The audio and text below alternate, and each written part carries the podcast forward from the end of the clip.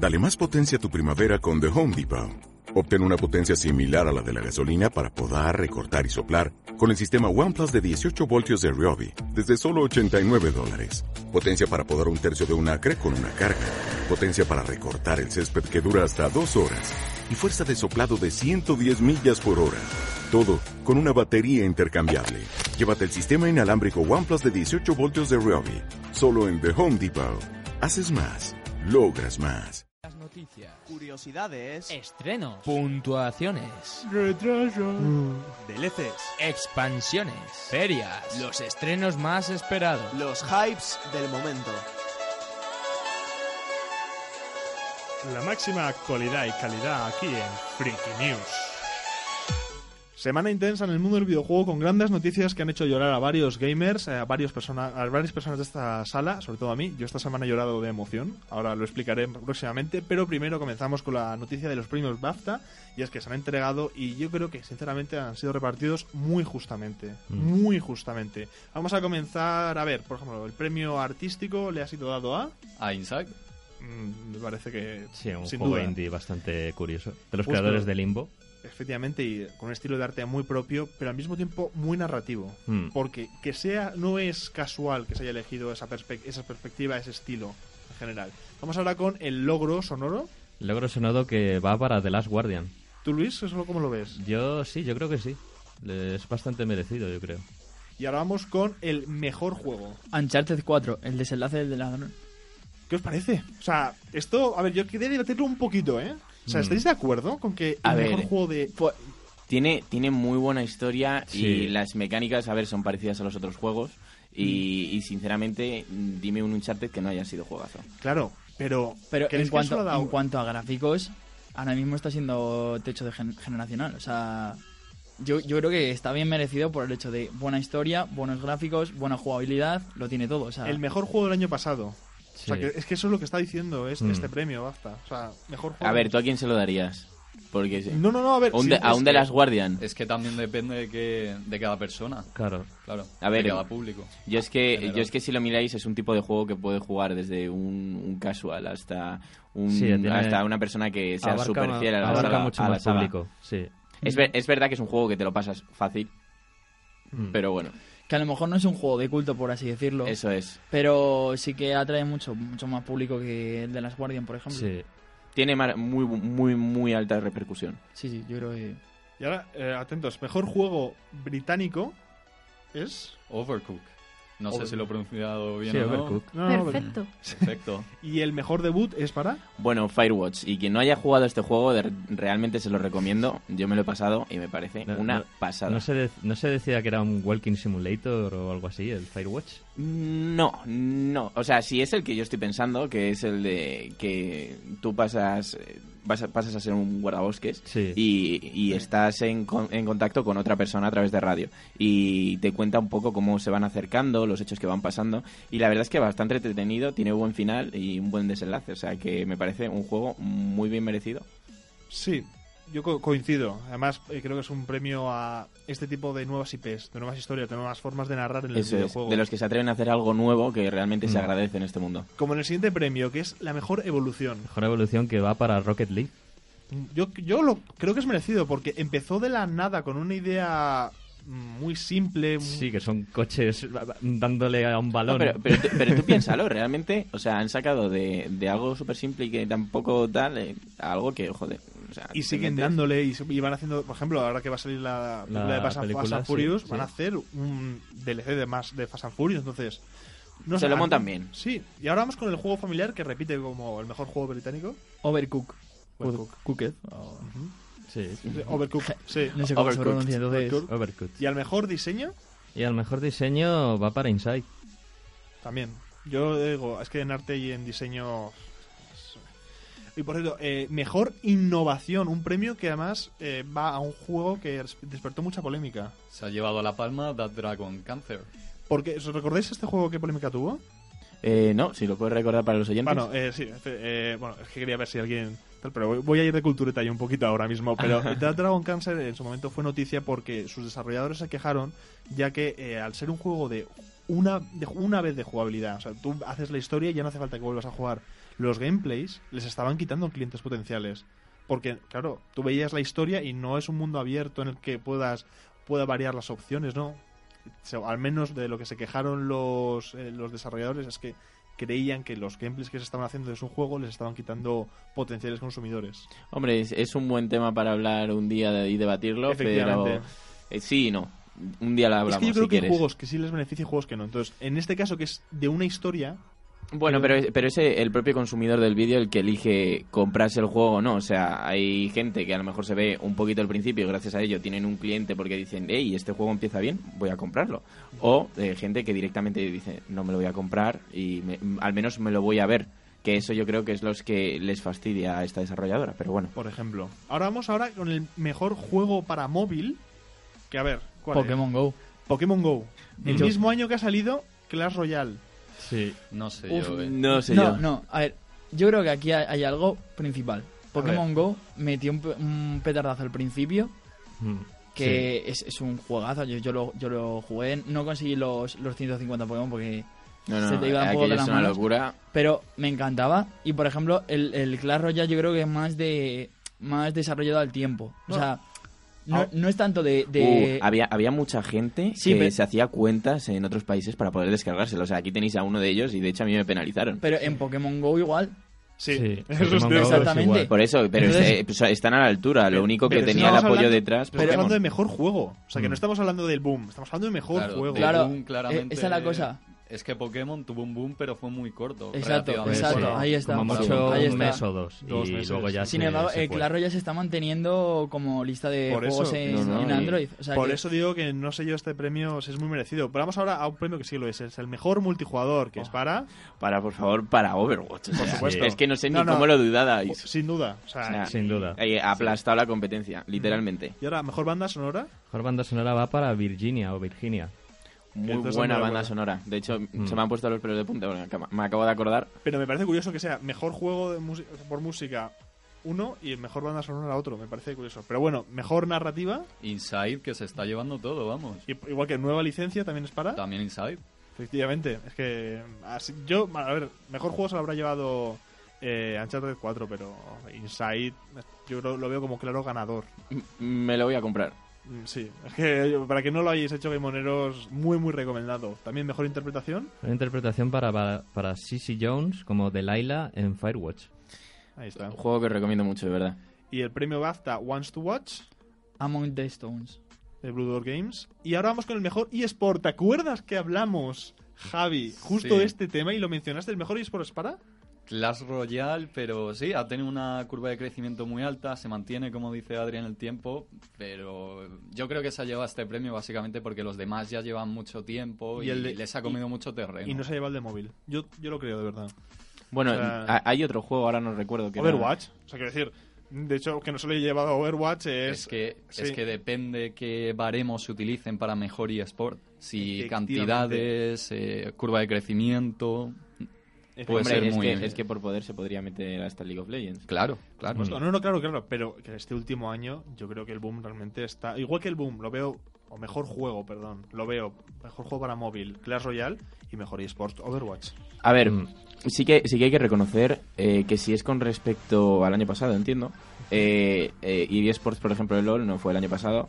Eh, Overwatch eh, nació el año pasado y creo que se hizo de selecciones, o sea que hay, que Sí, hay sí. países, competición por países. O sea, digamos que la infraestructura que han montado desde el principio ha sido muy, muy buena, cosa con los, que con los otros eSports no pasaba, sino que iban aprendiendo de los errores. Al fin y al cabo eran los, los, los nuevos, ¿no? Sí, sinceramente yo creo que la regla principal por la que ha triunfado Clash Royale como eSports ha sido que es muy simple de jugar y muy simple de ver. Son dos carriles, tres, tres objetivos, las cartas que más o menos saben lo, lo que hacen y es muy simple de ver incluso para gente que no juega videojuegos. Y también porque las partidas son muy dinámicas. Y muy rápidas, sí. Son tres minutos de, de partida, no mucho, y, y se termina fácil. Bueno, yo sinceramente se lo daría a Overwatch, pero... Yo también, pero bueno. claro. Pero no podemos discutirlo, chicos. No, ya está. Estos, Ya son, está los, dado. estos son los premios DAFTA que se han dado. Hasta aquí nuestros comentarios, pero ahora continuamos con las noticias.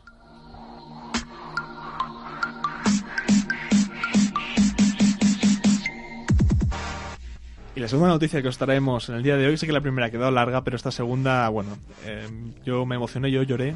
La semana pasada, el viernes, yo estaba andando hacia mi casa, tranquilo, taciturno, y dije, joder, qué guay estaría si Jack and Daxter llegara a la nueva generación, si se hiciera una remasterización. Es que es un juegazo, es un juegazo. Y cuatro días después que me encuentro que sí, que efectivamente, que, que Jack and Daxter, sí, me sentí como un niño. O sea, va a llegar efectivamente Jack and Daxter a PlayStation 4 remasterizado. Va a llegar el Jack 1, Jack 2, Jack 3 y Jack X. Van a llegar todos. No, no todos. Mm. Falta uno, falta el de, eh, de los Frontier. Sí. Ese no va a llegar. Que no entiendo por qué, pero Y, y los de la PSP también.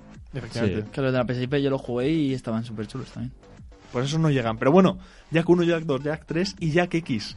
Yo, yo por por tener yo favor. por, yo por tener el Jack 2, que es el- Jack 2 el renegado, El es Renegado el, mejor, que han hecho de todos. Sí, sí, sí. Yo, vamos, yo horas y horas y, bueno... mm, De todas formas, con esto os fijáis que Sony está llevando una, una dinámica de remasterizar todos sus antiguos éxitos, como el Crash, eh, Jack and Daxter, los Kingdom Hearts. Sí. Yo creo que está, está haciendo muy bastante bien. O sea, Sí. yo por mi parte. sí. Hombre, al fin y al cabo es una apuesta segura. Claro, claro, tienen- es Y a- aparte es para nuevas generaciones. Exacto. eso es, atrae, eso es. a- atrae gente y eh, amplifica eh, la relación que tenía con los anteriores.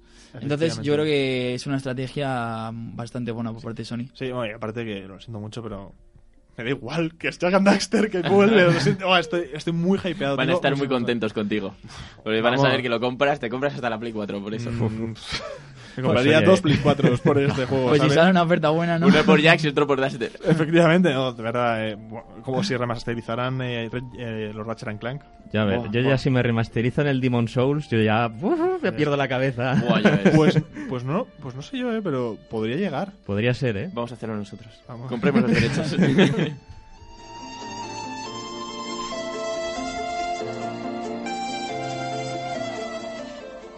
Y Star Citizen recauda 146 millones de dólares en campaña de financiación. Esto hay que decirlo, os explicamos un poco por qué. Eh, yo tengo que admitir que no conocía mucho el Star Citizen, había visto cosas, pero el otro día eh, me enteré de que un compañero mío, al parecer, juega este juego y está en el mejor clan de habla hispana de todo el mundo.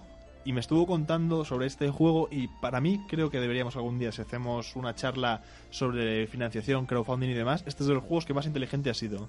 Este juego lo que hizo fue empezar, puso, oye, mira, hemos hecho esto, podéis comprarlo y así nos ayu- ayudáis y vamos haciendo, desarrollando el juego. Está ahora mismo en alfa, sigue en alfa. Pero es que, claro, poco a poco la gente se fue metiendo y lo que dicen es, mira, eh, no hace falta ni que te compres el juego, cómprate una nave para poder estar dentro del juego directamente. Te compras la nave y empiezas a jugar. Y ahí llevan 146 millones recaudados. Hombre, es una... Tiene, han hecho diferentes estudios por todo el mundo a raíz de esto. Hombre, tú ten en cuenta que esto me recuerda un poquito al Second Life. O sea, no, no sé vosotros, pero el Sí, Second Life tú comprabas cosas. eh, o sea, tenía, era tu segunda vida, como bien dice el título. Pues esto es un poco lo mismo, pero en el espacio. Vas comprando tus necesidades. Y eh, la verdad es, una- es un modo muy inteligente de, de recaudar dinero.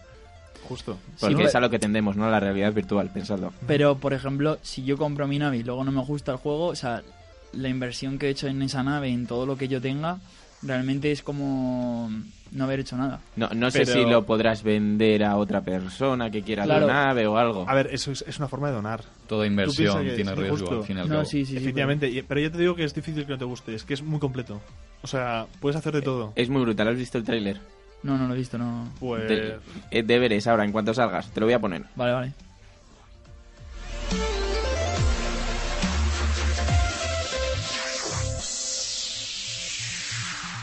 King, los creadores de Candy Crush, están en desarrollo del Call of Duty para móviles. Es que esa noticia la tenía que poner por eso. O sea, los que han hecho Candy Crush están haciendo Call of Duty para móviles. Hmm. O sea, Ojo, eh, que, Ojo. que va a ser aquí más difícil el Candy Crush. ya verás, Oye, eh, ya verás. A lo mejor hay que despejar metralletas M14 con. Yo lo veo, ¿eh? Con, puzzles. Siento con decirlo, puzzles, pero sí. lo he pensado. O, o disparamos caramelos. Es que, ¿qué puede salir de eso? Aparte, eh, yo, me- bueno, vosotros recordáis algunos juegos, su- a ver, hay juegos shooter para móviles, ¿cierto? Y algunos que no están Bueno, nada el, mal. el de los zombies de Call of Duty está muy, muy bien. Por ejemplo. Y eso adaptado para móviles, no sé, las posibilidades son, son grandes. Hay, hay, hay juegos multijugador ya, shooters, de, Sí. eh, para móviles y no están nada mal. Mm. Y de todas formas que la haya hecho King, que es una, es una desarrolladora que por lo general saca juegos eh, gratuitos, yo creo que este Call of Duty a lo mejor es, es gratis. Podría ser. Además, una Podría cosa os ser. digo, Espe- digo, ¿eh? Esperemos que sea gratis. crearon el Call of Duty chino, que, que fue un éxito allí en Asia. Y la verdad es que ha encantado, ha sido gratuito, no se han gastado mucho dinero en él y por lo menos lo ha hecho bien Call of Duty. Si lo pone también gratis en móvil, que me imagino que sí, o si no con suplementos de pago, eh, lo puede hacer muy bien también. Si es que, a ver, el freemium, el freemium es el futuro. Lo que no puedes hacer es, eh, esto es una pequeña puya que no se me toma en consideración porque luego dicen que tengo manía aquí empresas, pero eh, Nintendo, querido, con Super Mario Run no lo has hecho bien. Ya, ya. O sea, que solamente puedas jugar a cuatro, cuatro niveles y el resto, o sea, creo que el resto son 16 más, me parece. Sí, Sí. son 16 más. Aprox. 10 Sí, que tienes que pagar por seguir teniendo... Que, o sea, que al revés, que tú te han dado gratis el DLC y el juego... O sea, sí, efectivamente, sobre todo porque aquí el problema que te encuentras es, a ver, eh, si tú pones que puedas comprar cosas, por ejemplo, eh, eh, necesitas eh, tickets, por así Sí. decirlo, Sí, para, correr. competir, entre otros. Pues oye, eso, tú pones eso, 5 te cuesta un euro a lo Bueno, de mejor. hecho lo tienen, creo. Claro, tú deja eso y ya verás al igual, pero es que más igual que Pokémon Go, que es un freemium. Pues haz lo mismo, el mismo esquema y mira el éxito que han tenido. No sé, la verdad es que, bueno, a ver qué hacen, a ver qué hace lo de King, a ver qué, qué se les ocurre.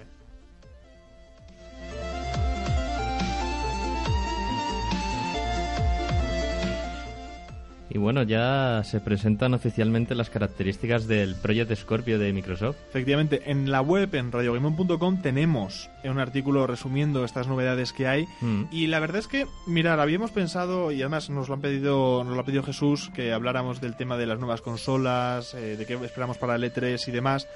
Pero yo creo que es muy pronto hablar en este programa de esto. Habría que, prepa- habría que Sí. preparárselo mucho, porque a ver, hay, hay mucha especulación, eh, la gente ha salido, hay gente que ha salido mu- muy encantada y gente que ha salido un poco decepcionada. Mm. Eh, yo, Sí, eso sí quiero hacer un pequeño sondeo. O sea, Sí. a ver, de aquí que levante la mano, bueno, decirlo porque si no los oyentes no se enteran mucho, pero eh, ¿quiénes sabéis las nuevas las características que se han confirmado de Proyecto Scorpio? A ver, eh, Javi, Yo no. Adri, Tampoco. eh, Lara, eh, tú sí, Luis, Bueno, sí. eh, tal. Bueno, vale, pues en general, ¿Y eh, tú? haciendo un pequeño. Yo sí, las, sí, me las he leído, me las he leído, he estado un poquito pendiente bastante porque tenía esperanzas y tengo que admitir que no me ha parecido, no sé tú, tú, Luis, qué piensas, tan bueno como prometían. O sea, prometían una panacea y Sí. que de RAM solamente tenga 12, que no es poco 12 GB de RAM, que ya lo sé, y en una consola es más de lo que ha habido nunca, vale. Pero si decían Yo que iba a que- competir contra ordenadores, Sí, yo creo que se- yo creo que al final les va a pasar un poco como les ha pasado al Xbox One y a la PlayStation 4, que se han quedado muy cortas para lo que es el estándar de ordenadores en esa misma generación. Entonces, efectivamente, es que prometían Es difícil. competición. Yo de verdad te lo digo, yo me esperaba una, una Xbox con 32 GB de RAM y la mejor gráfica posible. Vale, sí. Ahora sí, ahora que lo acabas de decir, sí, sí sé. Sí, Sí. sé, y decepcionado. Ah, ahora sí, ahora sí. Ahora sí, sí, sí, Joder, sí. es lo que- acaba es de que- recordar. ahora O sea, ha llegado. Pero mira, os voy a decir, os voy a decir aparte una cosa muy interesante que, que lo sé de que he estado leyendo y, y de que se lo oía a Alex el Capo. Y es que, eh, si os dais cuenta, realmente las consolas están empezando a morirse. ¿Por qué? Porque ahora te sacan la Play 4 y te sacan la Play 4 Pro. Pero es que al final no van a poder competir con los ordenadores y cada vez piden más los videojuegos. mm, O sea, no, a lo mejor yo opino que a lo mejor se podría competir una Steambox porque al fin y al cabo va a ser un, un ordenador, ¿no? Pero no, no, es, no es algo con lo que puedan seguir compitiendo las consolas porque en cuanto metamos 4K, en cuanto metamos un par de cosas más, ya van a estar fuera de juego. ¿Y para qué vas a comprarte una consola cuando vas a poder ir mejorando tu, tu propia consola, que es un Un ordenador? Y en- y poner un mando y ya está. En Eso es. adición a lo que dice Guille, el que no haya una competición directa, esto hace que Sony siga en el puesto y se nos echa la chepa en cuanto a eh, compra DLCs, o saco, o saco juegos sin, sin campaña, o saco tal, o saco cual. Cosas que si hubiera competición eh, nos darían más cosas a los usuarios de, de PlayStation, ¿no? Y es más, es más. Hay una cosa que, que os vais a dar cuenta del por qué se están muriendo las consolas si os fijáis. Eh, han sacado PlayStation Now, que es una... Tú puedes jugar desde tu ordenador a los juegos de la Play. O sea, no lo hacen por nada. No, efectivamente. No sé, es- yo digo, hay que hacer un hay que hacer un especial de esto. Sí. Un especial muy Mm. largo.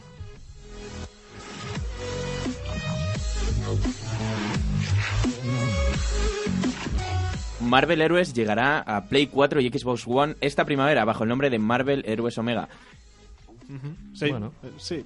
A ver, Sí. Yo, Luis, no sé tú qué esperas. Sí, bueno, es un- era un juego así rollo Diablo. O sea, es, es un juego rollo Diablo mezclado con los personajes de Marvel.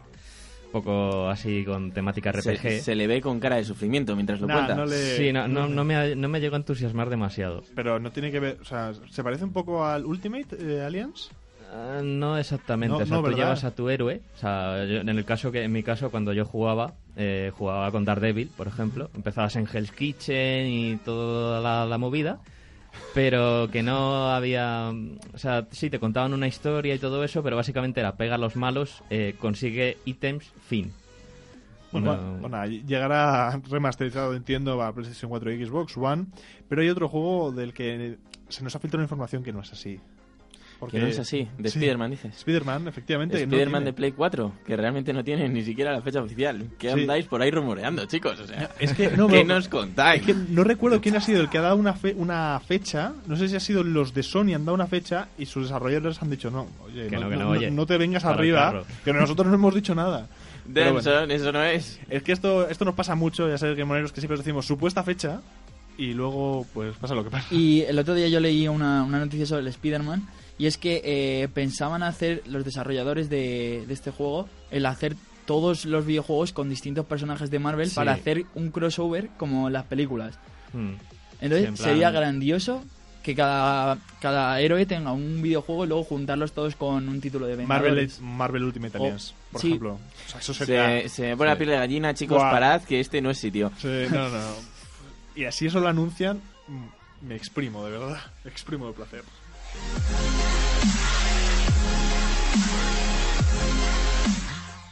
Bueno, pues Nio podría tener una secuela. Sí, a ver, ya repetimos, ya hemos dicho antes que a veces decimos cosas que luego resultan que no son verdad, porque siempre, siempre intentamos decir que podría o tal vez, y este caso es un podría. Po- se, va a valorar. Se va a valorar al parecer positivamente, según... el- A, ver, yo creo que con el impacto que han tenido Han tenido- deberían, deberían. Sería una estrategia Sí. bastante inteligente. Sí. Ha tenido éxito y dentro de lo que es la comunidad de jugadores parte de PlayStation 4 porque es exclusivo.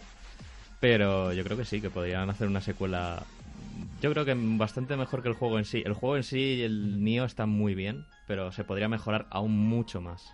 Yo lo que veo es que podría llegarse a un punto de un año Dark Souls, un año niño, un año Dark Yo Bueno, ya Dark incluso, Souls no, claro. incluso os voy a decir una cosa. Yo de lo que he estado viendo, por desgracia no he podido jugar. Tengo Play 4, eh, estoy ahorrando para comprármelo, pero como tampoco tengo tiempo para jugar, esto es un poco contraproducente. Sí. Pero yo incluso veo que podrían hacer una serie de juegos de, de Nioh perfectamente. Sí. Puede Así ser el, el nuevo Dark Souls de esta generación. Efectivamente. ser. Además, Sí. con la estética que tiene es muy atractiva, como siempre nos ha traído a los gamers un poco, pues, en todo esto del mundo del mundo asiático. Sí, es verdad que además mezcla un poco las dos cosas. Eso es. Y eso lo hace mucho más atractivo. Y ahora, esto es otro. Esto, es un, esto no es un rumor, pero es que tampoco se sabe si es cierto. Es Entonces, que también podría ser. Podría ser. Bayonetta tiene futuro. Lo sabremos pronto, aunque hay mucho misterio. Una cuenta atrás y poquito más. No efectivamente, mucho. entonces, ni siquiera se sabe del todo si esa cuenta atrás realmente va a decir algo oficial. O sea, ¿qué, o sea, qué va a ser? A, ¿Un a lo mejor es una 3? web nueva.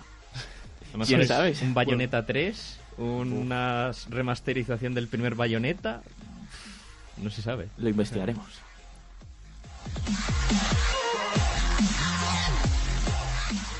Dex tendrá una demo gratuita. realmente poco a poco lo- más y más juegos se van sumando a lo de tener una demo. O sea, esto Sí, es una cosa que se había quedado un poco en el pasado. En la parte, ¿os acordáis de la Play 2 que daban esos No, no, discos? Y, y en, la, en la Play 3 también. En la Play 3, al principio, dentro del mercado, eh, yo al menos jugaba los juegos en demo para saber si comprarlos o no. Y es una cosa que se perdió y a mí me dio mucha rabia. Yo en Xbox 360 eh, tenía más demos que juegos.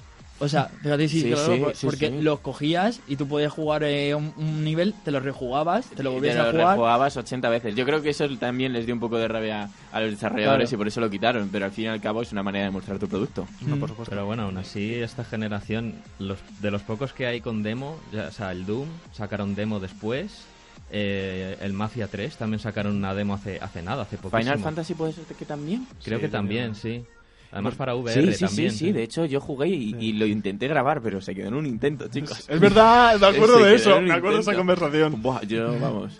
Eh, por cierto, esto es una pregunta que lanzamos a- al, al Twitter y nos respondisteis un poco ambiguamente, hubo gente que sí, gente que no, que el tema de los futuros celdas se ha anunciado que serán de mundo abierto todos. O sea, que el tema del mundo abierto es el futuro de los celdas.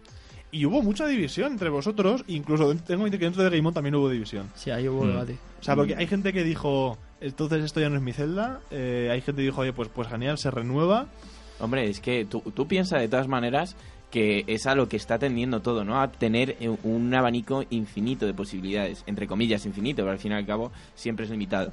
Pero contra más abanico tengas, más, más puedes eh, tener experiencia en ese juego y disfrutarlo. Claro, pero Siempre- pierde la esencia. Claro, pero a, a mí me gusta que tenga ese, ese abanico, pero que no me manden a buscar una gallina cada dos por tres. Ya, A bueno, ver, pero, a- no, ahí, pero- ahí habrá pero, que ver. ejemplo, es que aquí hay gente que se ha quejado del tema de, pero es que yo quiero tener a mi caballo, a Epona. O sea, que no quiero... Espera, es que en el nuevo no hay Epona. Creo que no. No. Bueno, me voy a salir nuevo- del estudio, en, ¿vale? En el nuevo tienes un escudo que te hace de skate. Pero... Y, y- y tam- y ¿Qué ha pasado tienes con como- mi celda, tío? Y, entonces ha, ha perdido ese componente además también de puzzle, de juego entero puzzle, de tienes, necesitas esto para pasar a este sitio. O sea, por eso... Hombre, a ver, yo sinceramente, si lo hacen de mundo abierto, podrían hacer una estrategia más inteligente. Ese es el Lo punto. que pasa es que a lo mejor no lo han podido aprovechar del todo. Sí. O sea, hay que echarle un poco de imaginación, pero tú puedes hacer un mundo cerrado dentro de un mundo abierto y seguir. Claro, vale. Bu- buena frase, buena frase. Justo, es eso lo que yo creo que tienen que intentar o lo que tiene que entender esto. Y ahora unas noticias cortas. En primer lugar, es que los nuevos Sucker Punch podría verse en el E3. Nuevamente, un Bueno. aunque ya, de- de hecho, Podría. Game On Air lo estaréis viendo que cada vez están anunciando más empresas eh, su E3. O sea, cuándo va a ser su E3 y más o menos eh, la hora, anunciándolo con mucho tiempo para también el esquema de lo que se va a decir, algún crear hype. Sobre todo crear hype. Eso sí, recordamos que el 15 de abril se va a anunciar o se va a poner el tráiler de Star Wars Battlefront 2, que ya se ha anunciado que va a ser espectacular. Y el hype que tengo va a ser... Eh, Y- al- es- creo que va a ser, de hecho, un esperemos reacción. que No, también- no le ha hecho falta ni ponerlo en el guion, vamos, me No, acaba no, no, de dejar loco. Esperemos también que el episodio 8, por favor, los últimos Jedi. Quiero ver ese tráiler. A ver, buah. Bueno, eh, y ahora vamos con la noticia favorita patrocinada por Lara Caballero, la persona que patrocina constantemente los Freaky News, solamente esta sección. Sí, siempre. Llega, es- llega el momento de la noticia de Conan Exiles. Y es que Sí. se ha expandido su contenido a través de una nueva mazmorra. Ya está. ¿Vale? Para eso hemos parado un poco las Freaky News, porque sí, porque Lara.